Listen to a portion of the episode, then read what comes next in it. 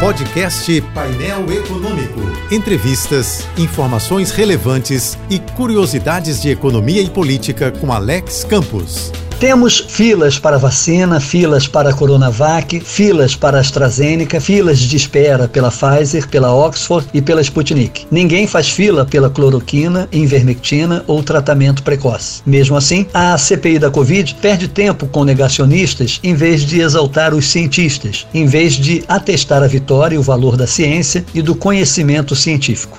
Há tempo de parar de convocar a ignorância e a ineficiência e passar a convidar a especialização que ainda pode nos salvar. O general Pazuello, atração de hoje da CPI, já provou ser incapaz de dar alguma contribuição relevante ao país, incapaz de tomar conta de uma tartaruga sem deixá-la fugir e sumir. A CPI precisa focar em quem é relevante. Ninguém aguenta mais tanta incompetência, mesmo que seja pretexto de castigá-la. O que o país precisa agora é de vacina e vacinação.